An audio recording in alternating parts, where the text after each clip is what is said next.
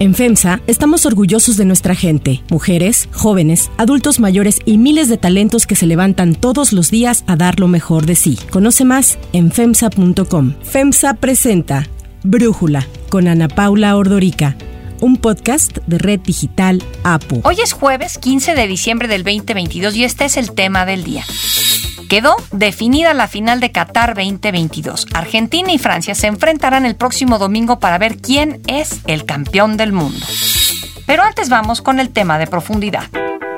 Lo cierto es que es pura politiquería, porque como no hay reforma constitucional, la ley electoral, pues no puede ir en contra de lo que establece la Constitución, que es la ley de leyes. Entonces, la ley que enviamos nosotros de reforma electoral tiene todas esas limitaciones. A un día de que se termine el periodo de sesiones del Congreso ayer, el Pleno del Senado inició el debate del Plan B de la reforma electoral impulsada por el presidente Andrés Manuel López Obrador en medio del gran rechazo que existe por parte de legisladores de la oposición, organizaciones y sociedad civil. El Plan B nació después de que Morena reconoció que no tenía los votos necesarios para una reforma constitucional. La nueva estrategia que hace cambios a leyes secundarias fue aprobada por la Cámara de Diputados la semana pasada. Este lunes 12, las comisiones de Gobernación y de Estudios Legislativos Segunda también le dieron el visto bueno, por lo que la minuta pasó al Pleno del Senado el martes, día en que solo se presentó el dictamen. Así lo anunció el senador Ricardo Monreal. Hoy será la primera lectura en el Pleno para que mañana pueda darse la segunda lectura, la discusión la votación en su caso. Monreal también explicó que hay 21 bloques de nuevas medidas propuestas que pueden ser inconstitucionales y que los cambios en seis de ellos ya han sido renegociados con el secretario de Gobernación, Adán Augusto López, que es el encargado de presentar la propuesta del presidente. Pero ¿qué busca el plan B? El presidente ha bromeado sobre las intenciones de su nueva estrategia. Hay un diablillo, lo han visto en las redes, que es buenísimo. Ese diablillo me da a veces consejos a mí. Dice, ahora que este... Ahora diles que el plan B es porque no se van a poder hacer elecciones y te vas a quedar hasta el 2030. López Obrador ha dicho una y otra vez que la finalidad de la reforma electoral es reducir el presupuesto que tiene el Instituto Nacional Electoral. Es importante el que se dé el ejemplo de que no se debe de gastar mucho, que el presupuesto es del pueblo y que hay que cuidarlo y que hay que distribuirlo y le tiene que llegar más presupuesto a la gente más pobre, más necesitada, pues ayuda en ese sentido en que no compren el voto. La realidad es que no se toca el financiamiento público a los partidos y los cambios a las leyes electorales eliminarían la estructura ejecutiva del INE, poniendo en riesgo aspectos como la capacitación electoral, el padrón y la fiscalización. Al respecto, Lorenzo Córdoba, el consejero presidente del INE, informó que a pesar de que el instituto se ofreció a dar consulta sobre los contenidos de la reforma, no se le pidió información, diagnósticos ni opinión técnica sobre los cambios propuestos. Córdoba explicó seis deficiencias que se advierten en la reforma electoral y por las que el INE considera que produciría un efecto regresivo. Reducir al mínimo el servicio profesional electoral impediría contar con personal calificado como lo ordena la Constitución, pues la reforma contempla eliminar el 84.6% de las plazas que hoy integran dicho servicio civil de carrera. Esta medida pone en riesgo la eficacia y eficiencia con que se desarrollan los procesos electorales. El consejero agregó que el INE despliega su trabajo en 300 juntas ejecutivas distritales, una por distrito, que desaparecerían con la reforma. Además, quedaría un solo vocal operativo en cada distrito para todas las funciones, que son más de 20, entre ellas recorridos y equipamiento para casillas, coordinación personal para conteos rápidos y la distribución de materiales y documentación. Todo esto, pues, dificultaría el cumplimiento de estas tareas. El plan B también propone que el órgano interno de control, que será designado por el legislativo, tendrá a su cargo la fiscalización de todos los ingresos y egresos del Instituto Electoral. Se despediría a 2.000 integrantes del Servicio Profesional Electoral Nacional, quienes llegan a sus cargos por medio de un concurso y son evaluados anualmente y al no estar incumpliendo en su trabajo, se iría en contra de sus derechos laborales. La reforma electoral podría relajar la ley, por ejemplo, si no entregas el informe de ingresos y gastos de precampaña, ya no pierdes la candidatura. No se estará obligado al mínimo de militantes siempre y cuando participen en el proceso electoral y se busca la transferencia del voto para que los partidos conserven su registro. Ante los posibles cambios a la ley, opositores se presentaron ayer por tercer día consecutivo afuera del Senado para demostrar su inconformidad con el Plan B. No se toca, no se toca. La manifestación fue encabezada por Claudio X González, titular de la alianza Unidos Fuerzas Conservadoras, quien logró entrar al Senado para exigir el freno al debate en materia electoral y pedir modificaciones sobre la minuta del Plan B. Por esas acciones, el senador Félix Salgado Macedonio se fue en contra de Claudio X González. 100 gentes trajeron. Esa es la convocatoria que tienen. Están desfasados, no tienen base social, no tienen pueblo, no tienen gente. Nada más son ellos huecos de mente y de corazón. Mientras el debate estaba en curso, la senadora del PAN, Xochitl Galvez, entró al pleno disfrazada de dinosaurio haciendo referencia al retroceso que implicaría la aprobación de cambios electorales. Por su parte, la senadora Claudia Ruiz Massieu cuestionó las razones por las que Morena puso en la mesa la reforma electoral. Si el contenido, la forma y el tiempo de esta reforma son contrarios a los principios y valores democráticos y de hecho alteran las reglas para beneficiar al partido en el poder, claramente estamos ante la actuación de un régimen autoritario. Una de las posturas más inciertas era la de Monreal, que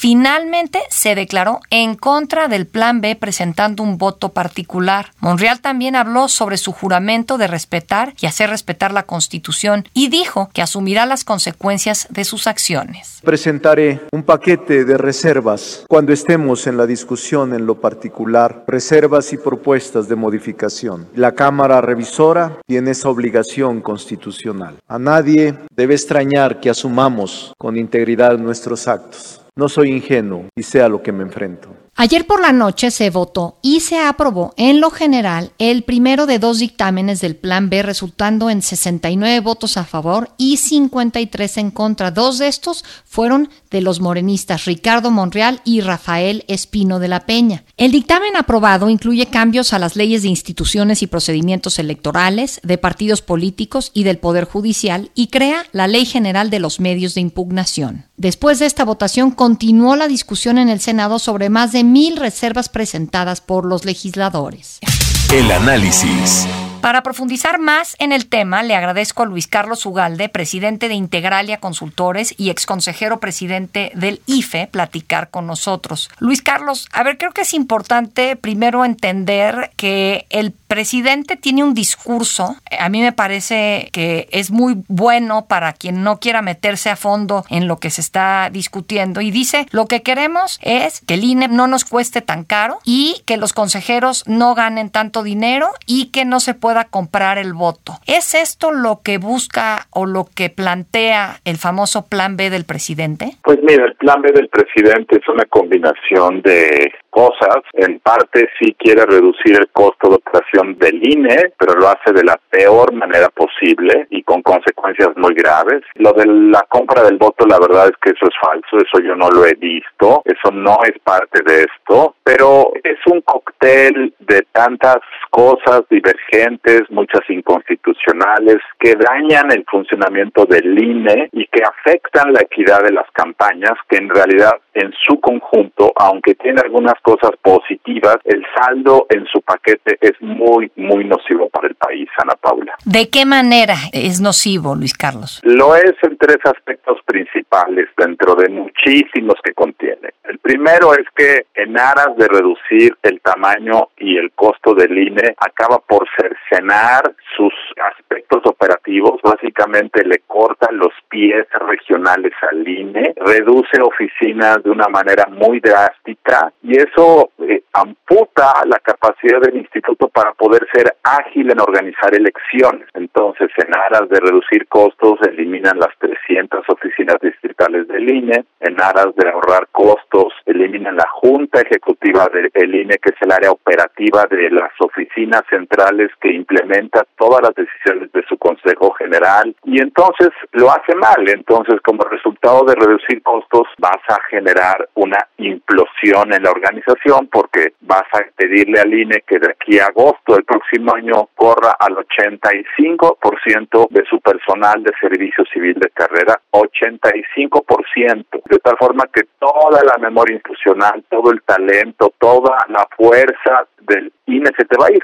prácticamente todos. ¿Y quién se va a quedar? Pues se van a quedar algunos, pero claramente serán incapaces para la tarea. Entonces ese es el número uno, la amputación organizacional del INE. La segunda es que le atan la mano al INE y al tribunal para poner orden en la cancha del juego. Les restringen sus capacidades para poder castigar a los infractores, les restringen su forma para poder detectar nuevas trampas, nuevas conductas ilegales y eso va simplemente a proteger a los partidos en lugar de proteger a los ciudadanos. Y la tercera es que expande el concepto de propaganda gubernamental. Y entonces, básicamente lo que hace es que modifica el significado y esto le va a dar facilidad para que el presidente y los gobernadores puedan meterse a hacer campaña a favor de su partido político en 2024. Esto que ha sido un esfuerzo de muchos años de que los servidores públicos se mantengan al margen de las campañas. Ahora con esta nueva reforma van a poder meterse, opinar, decir y esto me parece que es también muy dañino. Grosso modo, estas son las tres cosas nocivas de esta reforma. Ahora, el senador Monreal, no sabíamos cuál iba a ser su postura, no sabíamos si iba a dar su brazo a torcer ante tantas visitas que tuvo del secretario de Gobernación Adán Augusto López, no sabíamos si le iba a acabar queriendo dar por su lado al presidente en este concepto que tienen desde mi punto de vista pues muy errado de lo que es la democracia en donde creen que porque son legisladores de su partido tienen que votar como quiere el presidente y no como quieren los ciudadanos que los eligieron para el puesto de legislativo en el que están. Y Luego, pues ya al final Monreal dijo que su voto era en contra de este plan B. ¿Cómo entiendes tú la postura de Monreal y qué tanto nos ayuda a pensar que hay esperanza de que este golpe al INE no se vaya a concretar? Mira, primero es un acto de pragmatismo político combinado con convicciones políticas. Claramente Monreal ya estaba en un proceso de divorcio desde hace muchos meses y creo que esta era la oportunidad de oro que él estaba esperando para romper con el gobierno y con López Obrador y creo que lo está aprovechando muy bien. Pero bueno, el fondo, en el fondo tiene razón eh, Ricardo Monreal. Él ha estado detectando muchos errores jurídicos, muchos temas de la reforma legal que contradicen la Constitución. Ha logrado que algunos de ellos se quiten de la propuesta que se está votando, otros no los pudo quitar y los está tratando de que se negocien. Entonces, pues tiene razón, en lo que dice tiene la razón legal y jurídica. Entonces, pues ahora anunció que va a votar en contra en general de la propuesta. Me parece muy bueno, me parece muy digno, me parece que esto va a ayudar mucho para que la gente entienda los errores de esta reforma y en una de esas, e, esta postura de Monreal le complica al gobierno aprobar su reforma. Ya veremos. Ahora, el presidente quería una reforma mucho más agresiva que implicaba un cambio constitucional. No pudo porque no tuvo los votos suficientes, porque no tiene la mayoría de las dos terceras partes y con eso se acabó. Si no, si no pudo hacer este, darle este megagolpe al hacer un cambio constitucional, ¿cómo es posible que modificando las leyes secundarias de todas formas se concrete un golpe tan duro a las instituciones electorales del país, Luis Carlos? Bueno, yo no he dicho eso y no creo que sea un golpe tan duro. Lo que tú comentas en tu pregunta es que este golpe eh, legal es tan duro como el constitucional. No, no, no, no yo, lo que pienso es como se presentaron ahí tú y otros expresidentes del INE esbozando una carta y bueno, todo lo que hemos podido leer de el estira y afloja entre el secretario de gobernación y los senadores. O sea, el, no es el mismo golpe que el constitucional, pero aún nada más modificando las leyes secundarias sigue siendo un golpe muy duro. Sí, sí, sigue siendo un golpe severo y muy tóxico, no tanto como el otro. El otro era, digamos, la destrucción del INE. Este es su erosión y se le quitan patas y se le debilita. Entonces sigue siendo algo muy grave para la democracia. Eh, y por eso es que hay alertas, porque el tema es que Morena para esto sí tiene los votos nada más que lo están haciendo de una manera tan torpe, tan desaseada, tan precipitada por darle gusto al ego de López Obrador que se están tropezando consigo mismo. Lo que hicieron en la Cámara de Diputados la semana pasada fue tan mal hecho que lo único que están dando es razones para que la Corte revierta la reforma por razones de procedimiento y tan mal lo están haciendo en el Senado que Ricardo Monreal ahora se va a volver el primer principal litigante en contra de la reforma. Entonces creo yo que lo que está pasando es que están aumentando simplemente, el, gobierno está simplemente aumentando el riesgo de que su intento de reforma le salga caro políticamente y además al final no haya nada porque la Corte los pueda eh, simplemente revocar.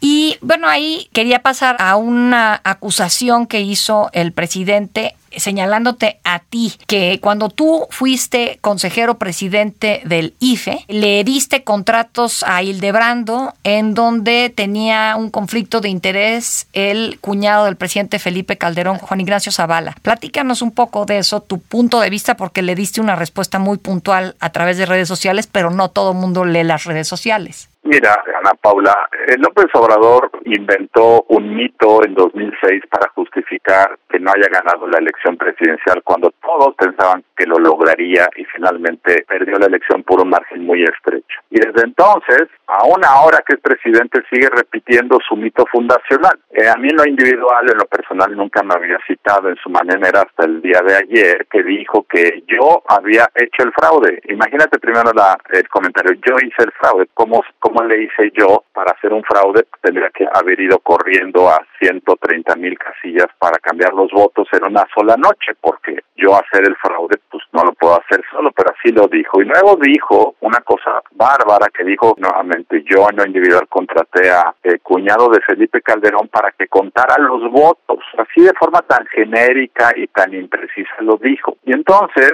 pues ya nada más dijo que yo había hecho fraude y que los expresidentes del IFE, INE habíamos hecho fraudes y ya, punto. Como todos los días reparte acusaciones a diestra y siniestra. Yo lo que simplemente aclaré en un mensaje de tweet fue que A, la empresa Hildebrando, que fue propiedad del cuñado de Felipe Calderón durante mucho tiempo, jamás ha tenido un contrato con el IFE o INE, jamás. Nunca ha habido una relación comercial y si la ha habido, pues la tiene que demostrar, pero ha habido auditorías externas en donde dicen que jamás ha habido un contrato. Dos, pues que quien cuenta los votos son los funcionarios de casilla. Tres, en el caso de 2006, quien auditó el programa de resultados electorales preliminares fue la UNAM. Por cierto, quien era rector de la UNAM es Juan Ramón de la Fuente, que hoy es aliado político de López Obrador. Ellos validaron el PREP como algo solvente, transparente y que funcionaba bien. Y cuarto, simplemente decir que esto surge de una nota periodística que publicó el diario La Jornada en abril de 2006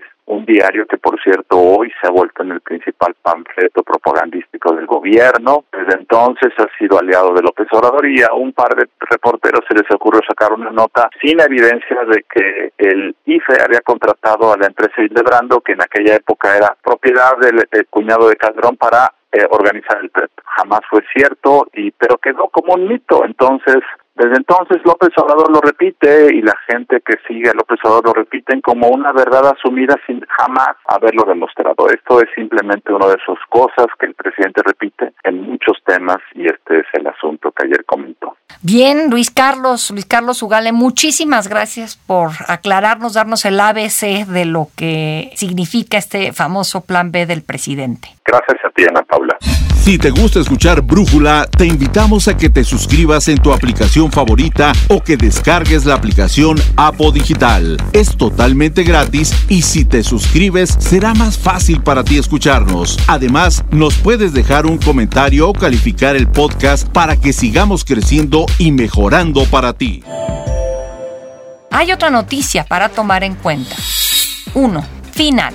Quedó definida la final del Mundial de Qatar 2022 después de que Francia le ganó a Marruecos dos goles a cero. La selección francesa quiere su segundo título mundial consecutivo. Recordemos que es el actual campeón del mundo cuando ganó Brasil 2018. Así, tal como se preveía, la final no solo será disputada por las selecciones, sino por sus respectivas estrellas. Francia con Kylian Mbappé y Argentina con Lionel Messi. El partido será el próximo domingo en el estadio Lusail. Pese a la derrota de ayer, la selección marroquí, el primer equipo equipo africano en llegar a una semifinal de los mundiales, llevó al límite a los franceses. La selección de Marruecos ha sido la gran sorpresa de Qatar 2022 y ahora, el sábado próximo, buscará ganar tercer lugar al enfrentarse a Croacia. Mientras la afición marroquí fue quien dominó las tribunas durante el partido de ayer apoyando a su selección, llamó la atención que en el estadio también estaba el presidente de Francia, Emmanuel Macron, quien dijo sentirse inmensamente orgulloso de lo logrado por su selección. Para Brújula, Francisco Javier González, director del Consejo Editorial de TUDN México, nos habla sobre estas finales de Qatar. Terminaron las semifinales de la Copa del Mundo. Francia y Argentina fueron las vencedoras. La selección albiceleste con un triunfo muy claro, yo diría muy sencillo inclusive, sobre la selección de Croacia de tres goles contra cero. Y el equipo de Francia, que aunque es sometido de repente a los embates de un equipo intrépido, valiente, arrojado, con un orfeón de miles de personas que viajaron desde Marruecos para apoyarle, finalmente vence gracias a su peso específico. Las individualidades, el juego de conjunto, la veteranía de gente como Griezmann, que se acompaña de novatos como Mbappé, pese a lo cual va a jugar su segunda final de Copa del Mundo, pese a su corta edad. Finalmente creo que van a entregar una final que será buena y que también es justa. ¿A quién veo mejor? A la selección de Argentina. La veo más sólida, la veo más contundente, la veo más consistente. Pero Francia es el campeón vigente y dicen que con el campeón hasta que pierda. Está a punto de caer el telón de esta Copa del Mundo maravillosa y veremos si Messi se corona o Mbappé, el nuevo aspirante a rey, finalmente le quita esa añorada posibilidad. Para cerrar el episodio de hoy los dejo con música de Sam Smith.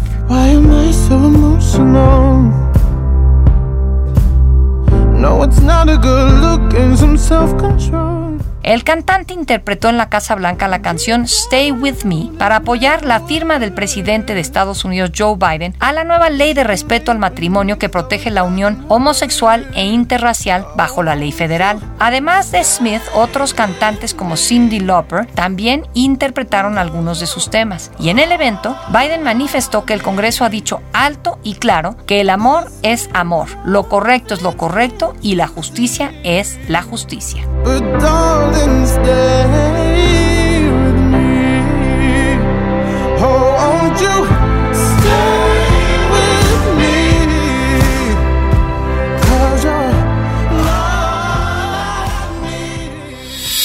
Fe de ratas. El día de ayer, cuando anunciamos que Elon Musk dejó de ser el hombre más rico del mundo y su lugar lo ocupa Bernard Arnault, lo casamos con Salma Hayek, pero no, Salma Hayek está casada con François-Henri Pinault. Una disculpa por este error. Yo soy Ana Paula Ordorica, Brújula lo produce Batseba Faitelson. En la redacción, Airam Narváez. En la coordinación y redacción, Christopher Chimal. Y en la edición, Cristian Soriano. Los esperamos mañana con la información más importante del día. Oxo, Farmacias ISA, Cruz Verde, Oxo Gas, Coca-Cola FEMSA, Invera, Torrey y PTM son algunas de las muchas empresas que crean más de 245 mil empleos tan solo en México y generan valor como parte de FEMSA. FEMSA presentó Brújula con Ana Paula Ordorica, un podcast de Red Digital APO.